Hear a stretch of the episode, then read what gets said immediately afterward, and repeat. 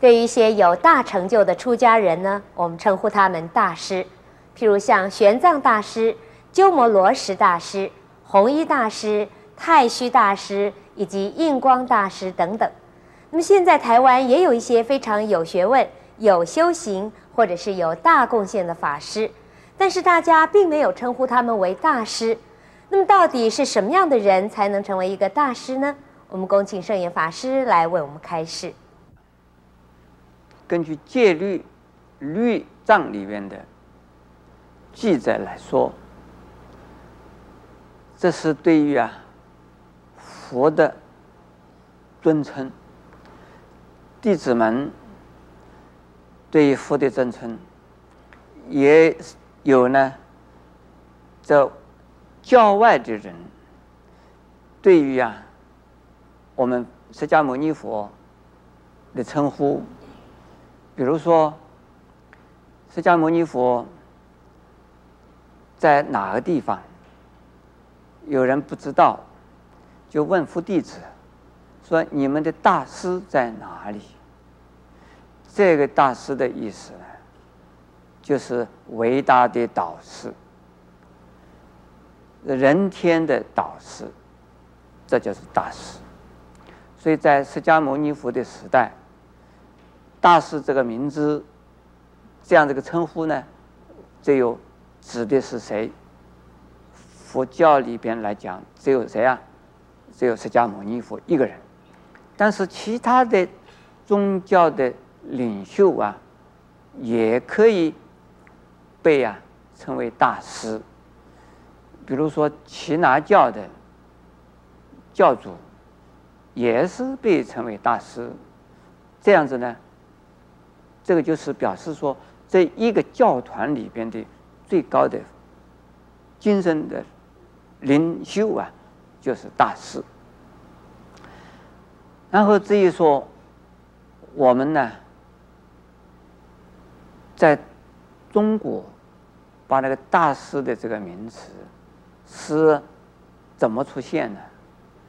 我们在早期的时候只看到是三藏法师。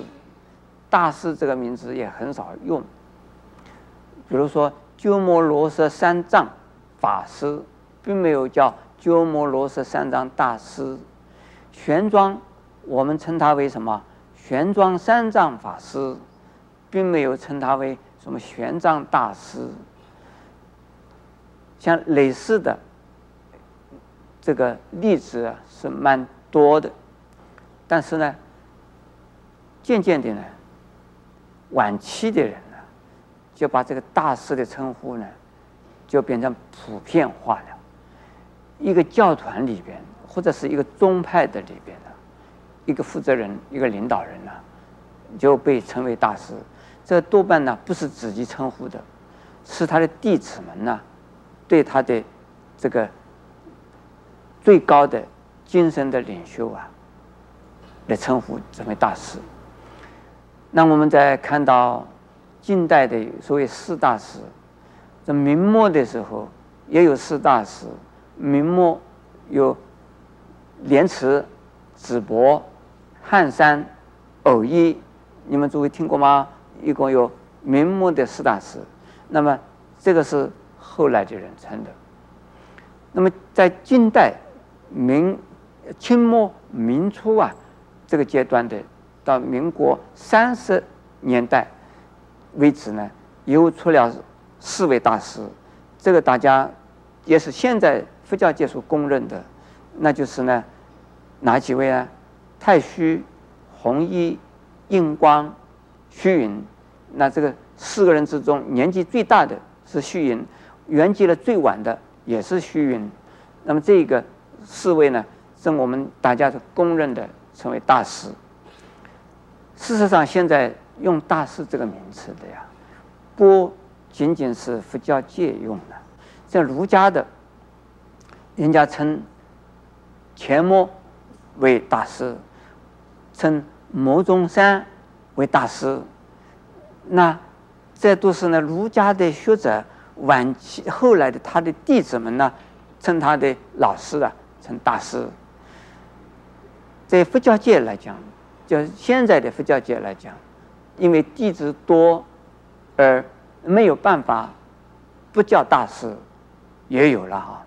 我以及呢，另外的一些法师们呢，第一，我是不准人家叫我大师，因为我自己觉得不是那么，呃，还到顶峰造极，没有到这个程度，所以我自己呢，不许可人家称大师。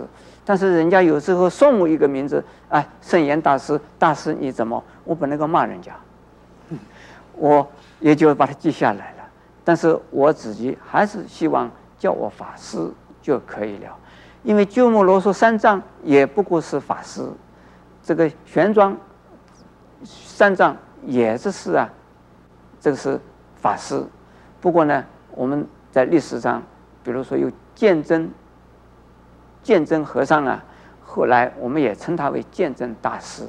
类似的，所以大师呢，多是呢后人对前人的一种恭敬，或者是当时的时候呢，弟子们对他们的最高的导师、领袖啊，精神的领袖称为大师，这个都是呢，呃，有他们的一种功能、原因和作用。是不是说大师们一定是就是大师？我想，既然被称为大师了，就是公认的大师，那大概是大师了啦。